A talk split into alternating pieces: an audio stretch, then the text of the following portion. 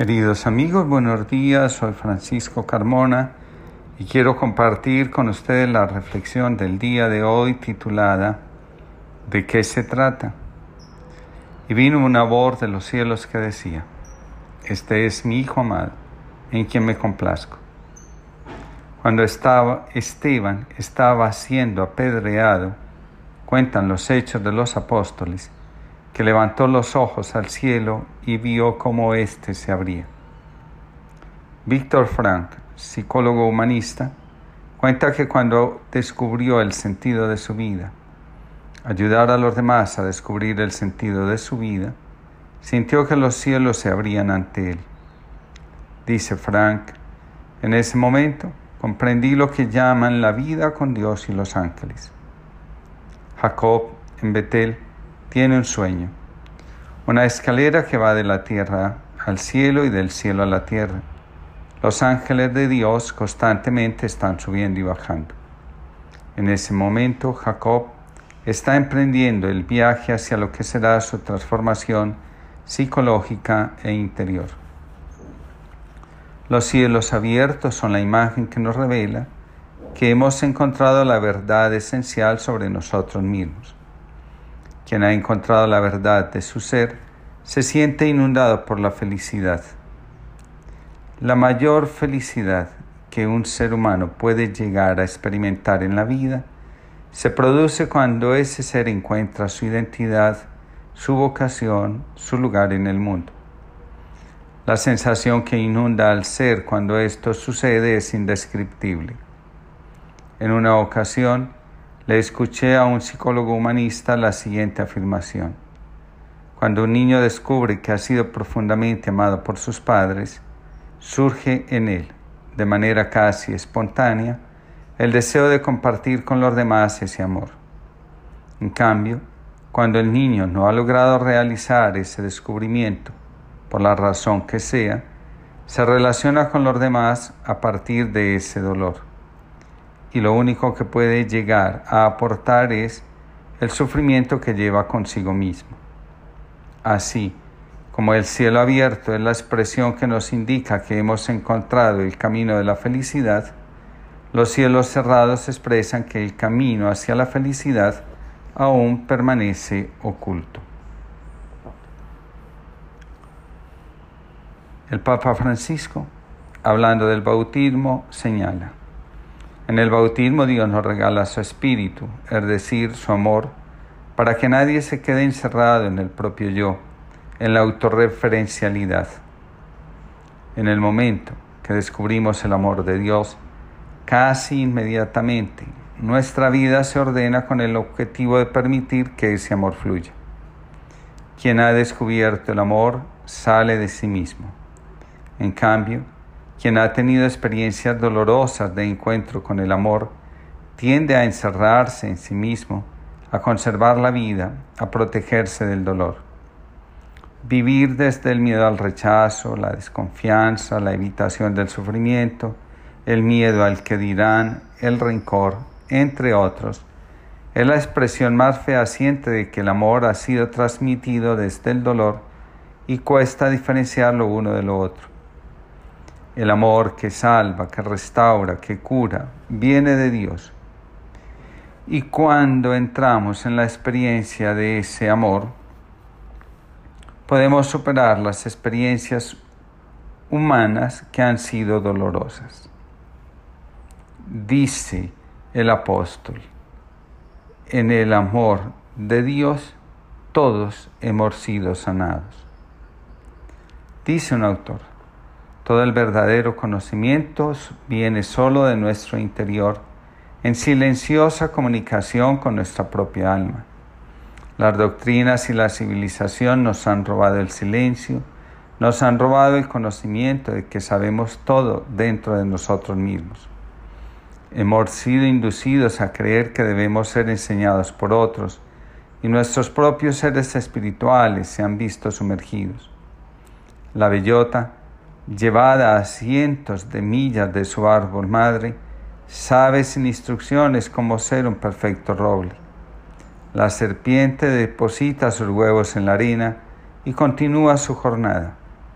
e incluso dentro de la bellota y en los huevos está todo el conocimiento necesario para que la bellota sea roble y las crías serpientes. Para que nosotros podamos llegar a ser perfectos como Dios o nuestros padres, necesitamos volver al conocimiento de la verdad que hay dentro de nosotros. Dice un autor, recuerden que no necesitamos buscar consejos ni enseñanzas que no partan del interior.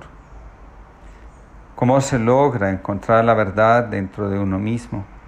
La respuesta es sencilla. Los maestros espirituales coinciden en señalar lo siguiente. La meditación suele ser una gran aliada, pues nos conecta con nuestro silencio interior, fuente de toda creación y sanación. Una vez allí, podemos preguntarnos todo lo que necesitemos saber la respuesta se presentará ante nuestros ojos. Oiremos una palabra, tendremos una sensación, algo que nos muestre ese camino para regresar al equilibrio, una señal, un llamado de atención. En la medida que escuchamos nuestro interior, descubrimos cuál es el propósito verdadero y profundo de nuestra existencia. En el momento del bautismo, Jesús descubre su identidad y el propósito de su vida. Él es el Hijo de Dios que viene a reconciliar el mundo con Dios. Lo que somos está en consonancia con la experiencia de amor o de sufrimiento que hemos recibido y en consecuencia estamos dispuestos a dar. Pablo González dice, no necesito correr desesperadamente, Señor, para querer encontrarme contigo. No necesito mover todas las piedras para reconocer tu presencia. No necesito los grandes movimientos interiores para saber que te haces presente. No necesito inquietarme y preguntarme, ¿dónde estás, Señor? Para querer encontrarte, solo necesito saberme delante de ti, criatura tuya, y saber que aquí estoy, Señor. La cuestión fundamental entonces es la siguiente.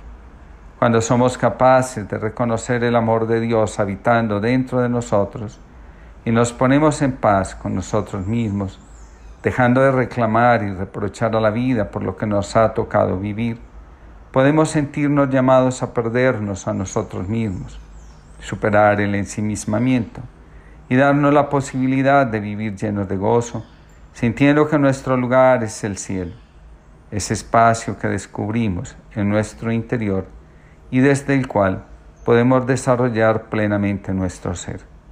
Que Dios les conceda una linda jornada. Queridos amigos, buenos días. Soy Francisco Carmona. Quiero compartir con ustedes la reflexión del día de hoy titulada Escucho tu voz. La vida espiritual de muchas personas comienza con una experiencia de dolor o de sufrimiento. Henry Nowen cuenta cómo la pérdida súbita de una amistad se convirtió en la puerta de entrada a una vida espiritual más profunda. Jesús, después de escuchar que Herodes había asesinado a Juan el Bautista, se retira al desierto y después de su estadía allí comienza el camino que lo llevará a la Pascua. Del mismo modo, Jeff Foster cuenta que es a partir de una experiencia profunda de sufrimiento como alcanza la sabiduría interna que lo convierte en uno de los místicos contemporáneos más queridos por muchos. Quien se resiste a escuchar la voz del sufrimiento se queda en la angustia y necesariamente termina enfermando. El sufrimiento nos libera, aunque nos cueste creerlo, de llevar una vida que no nos corresponde. El apego nos hace creer que en lugar de aceptar la pérdida, tenemos que luchar por recuperar la vida anterior. Las crisis siempre revelarán que la forma como se está viviendo no tiene la forma adecuada para el alma y por esa razón será necesaria una transformación, una conversión. Sin cambio, regresaremos al mismo estado anterior y en consecuencia al sufrimiento. El dolor tiene como finalidad cambiarnos. Si nos resistimos, entonces el dolor, el sufrimiento, la crisis permanecen. De esta forma, podemos entrar en una espiral de repeticiones sin fin. El proceso espiritual es individual. De ahí que el que tiene, que es uno el que tiene que cambiar. Y renunciar a la ilusión de que es el otro quien tiene que hacerlo. Cuando un elemento del sistema cambia, todo el sistema responde cambiando. Cuenta Nowen, después de vivir durante muchos años en el mundo de las universidades, encontré una amistad profunda que me enseñó a sentirme gradualmente liberado de muchas barreras internas y abrir mi corazón más plenamente a los demás. Por fin, había aceptado que alguien me amara, se preocupara por mí y sobre todo me enseñara a vivir con fe y confianza. Parecía como si hubiera abierto la puerta de mi vida interior, una puerta que había estado cerrada la mayor parte de mi vida. Todo se transformó en angustia cuando descubrí que el vacío no podía ser llenado por quien había abierto la puerta. Este descubrimiento me hizo sentir posesivo, dependiente, necesitado, humillado y traicionado. Entonces comencé a albergar en mi corazón sentimientos de rechazo, de abandono y de traición.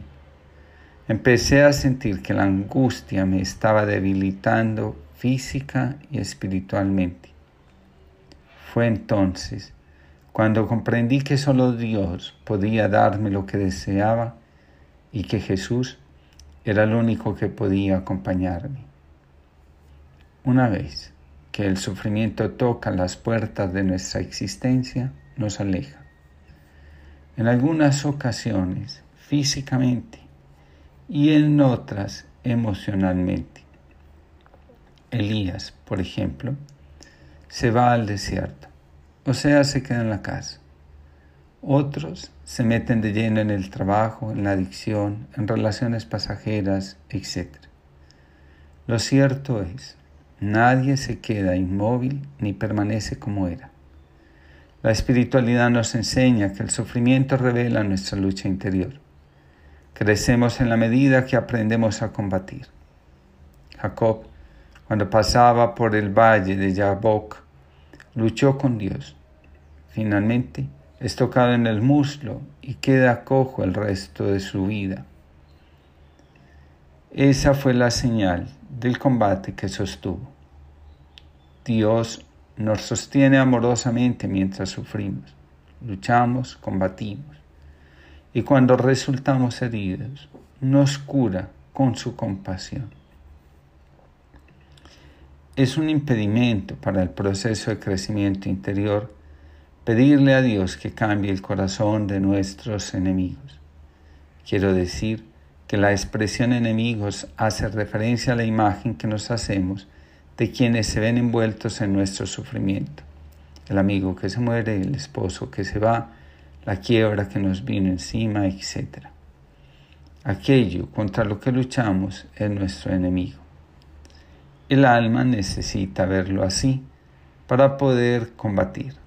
Solo en la medida que aceptamos que el dolor nos pertenece a nosotros, podemos pedirle a Dios que purifique, sane y transforme nuestro corazón.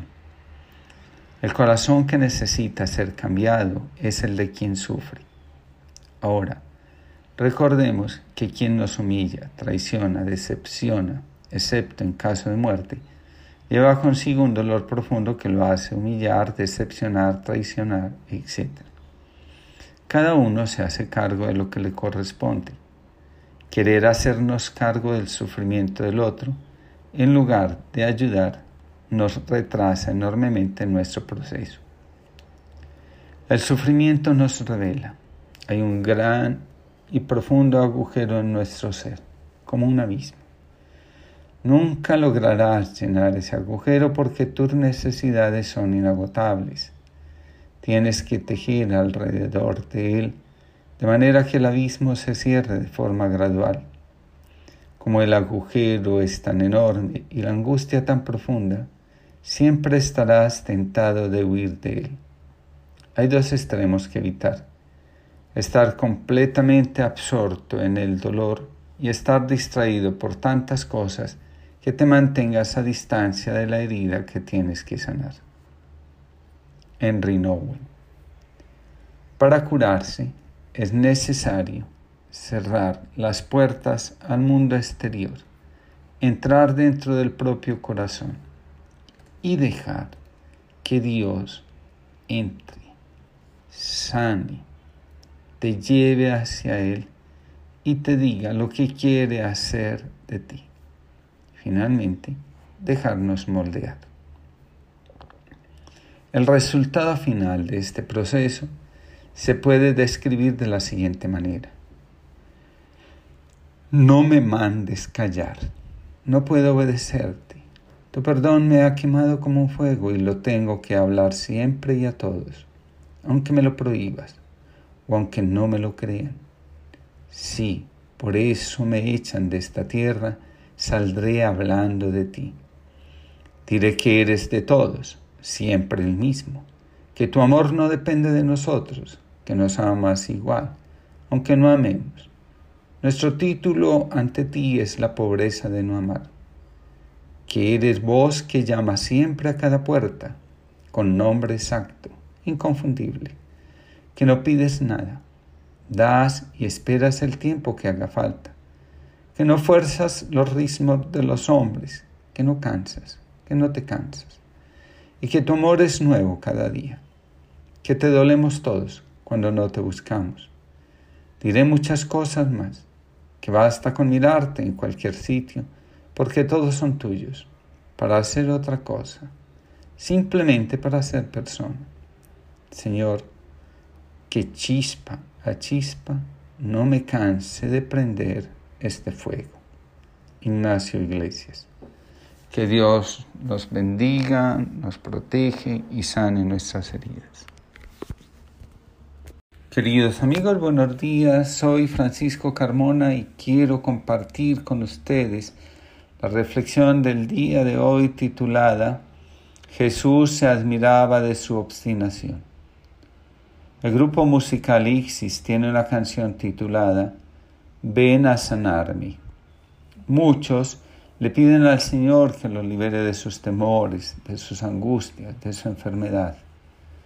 Y aunque escuchan la voz del Señor que les dice, estás curado, ellos salen y siguen conservando los patrones de conducta que los enferman y contribuyen a que su enfermedad se agudice. La terquedad de estas personas y de los que juzgan la acción de Jesús es causa de asombro. Muchos no creen que Dios los pueda liberar de la angustia que llevan consigo. Es más, afirman que las cosas dolorosas que les suceden son enviadas por Dios para castigarlos, purificarlos y hacer que lo amen. De esta forma, contrarían la voluntad de Dios, salvar a sus hijos de la esclavitud del pecado, de las falsas y erradas visiones de la vida. Dice la canción, ven a sanarme, ven a sanarme, Señor, ven a mi vida, Señor, que a veces soy ciego, tullido, me falta el amor. Ven a sanarme, Señor. Ven con tu espíritu, Señor, que a veces soy ciego, tullido, me falta amor. La letra expresa una verdad profunda. Nos curamos cuando nos dejamos habitar por el Espíritu de Dios. ¿Qué significa dejarnos habitar por el Espíritu de Dios? La espiritualidad nos enseña las siguientes cosas. En primer lugar, el Espíritu de Dios es el amor. Enfermedades como la ceguera, la incapacidad de ver y comprender las cosas de un modo diferente, la parálisis, la incapacidad de transformar nuestros patrones de conducta autodestructivos y la invalidez, el miedo a emprender nuevos caminos y formas de vida, tienen su origen en la falta de amor. Henry Nowen nos regala el siguiente testimonio. Cuando todos los que me rodeaban me aseguraban que me amaban, mostraban su preocupación por mí, me apreciaban, me admiraban, yo me sentía como una persona inútil, desagradable, despreciable. Cuando la gente me abrazaba, yo elegía pensar en mi miseria y recordarme que en mí no había nada valioso. Cuando había encontrado un hogar, yo me sentía sin techo, abandonado. A pesar de todo lo bueno que pudiera recibir de los demás, yo elegía sentirme miserable. Todo era oscuridad para mí. En mi interior se escuchaba un gran grito, ignoraba de dónde provenía, un lugar al que tenía miedo de ir porque lo consideraba lleno de demonios. Cuando estamos en el dolor, la mayoría de las veces elegimos conectarnos con nuestras partes traumatizadas, en lugar de elegir mirar hacia lo amoroso, bondadoso y bueno que hay en nosotros. Una persona me decía, cuando el otro reacciona como yo no lo esperaba, me paso toda la noche pensando que hice mal para que él se enojara. Otro más decía, con frecuencia, encuentro personas que critican las cosas que hago y me intentan convencer de que estoy haciendo las cosas de manera equivocada, obsesiva o enferma. Me quedo bastante mal con estas palabras y después de un rato termino abandonando lo que estaba haciendo. Resulta difícil reconocer que en muchas ocasiones la gran mayoría, el otro proyecta sobre mí lo que a él le causa dolor y por la razón que sea no logra resolver. Muchos somos expertos en comprarle a los demás las proyecciones de sus sufrimientos, de sus miedos y de lo que no quieren o se atreven a enfrentar. Cuentan que un hombre ya mayor no podía olvidar una infidelidad que había cometido cuando joven. Se lamentaba cada día y recordaba su error como una pesada carga. Un día decidió, después de mucho pensarlo, ir a confesarlo a un sacerdote que tenía fama de santo. Decían de él que tenía línea directa con Dios. Se presentó y le dijo, podría preguntarle a Dios qué opina de aquello que me ocurrió hace unos años. El sacerdote le dijo que lo haría sin problemas. Unos días después se volvieron a encontrar. Sonriendo, el sacerdote empezó a decir, Anoche me visitó Dios. Me dijo que no se acordaba. Reconoció que era un Dios con muy mala memoria. También me comentó que no tenía tiempo para recordar nuestras faltas, que todo su tiempo lo dedicaba a olvidar, perdonar y abrazar. Después de escuchar al sacerdote, el hombre se dijo a sí mismo, este cura es un charlatán. Si de verdad se comunicara con Dios, me habría condenado. El mundo está lleno de muchos charlatanes y de gente sin fe. Lo que nos duele no puede ser utilizado como el barro en el que revolcarnos como si fuéramos cerdos. Lo que no ha ido bien en nuestra vida ha de ser leído y entendido como el tiempo que nuestra alma se ha tomado para purificarse, para liberarse interiormente y sobre todo para crear nuevos caminos de esperanza.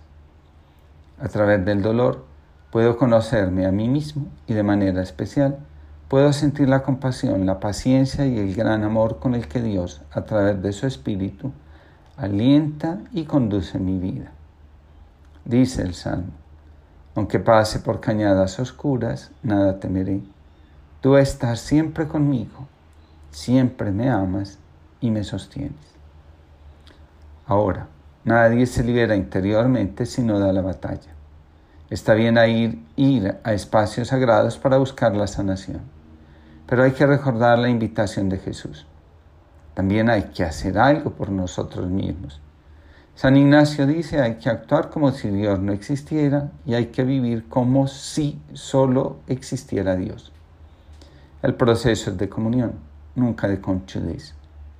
Un autor recuerda lo siguiente, en el budismo Dios no existe, por esa razón no hay quien, a quien echarle la culpa.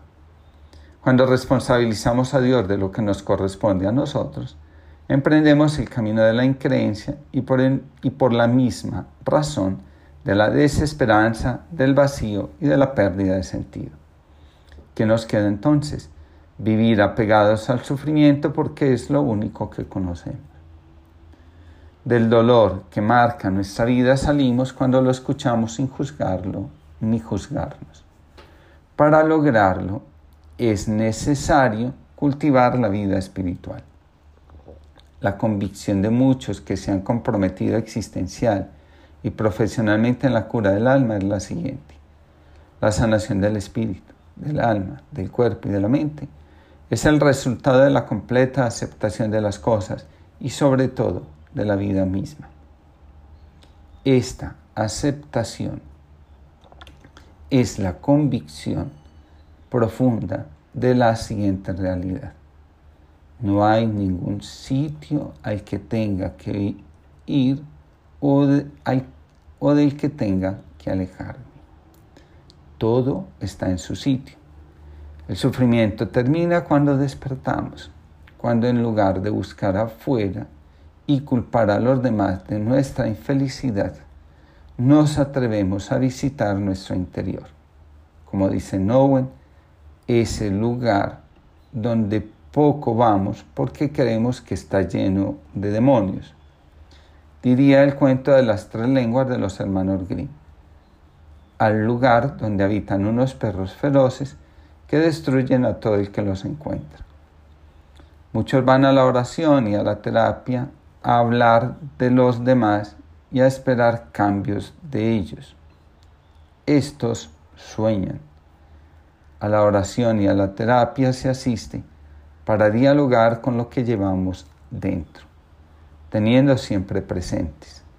En ambos espacios, nuestro interlocutor nos anima a que seamos nosotros los que asumamos la responsabilidad y el riesgo de nuestra transformación. Que Dios nos bendiga, nos acompañe, nos proteja y que cuando tengamos que ir a visitar esos lugares donde creemos que estamos, que están habitados por los demonios, su fuerza y su amor nos acompañen.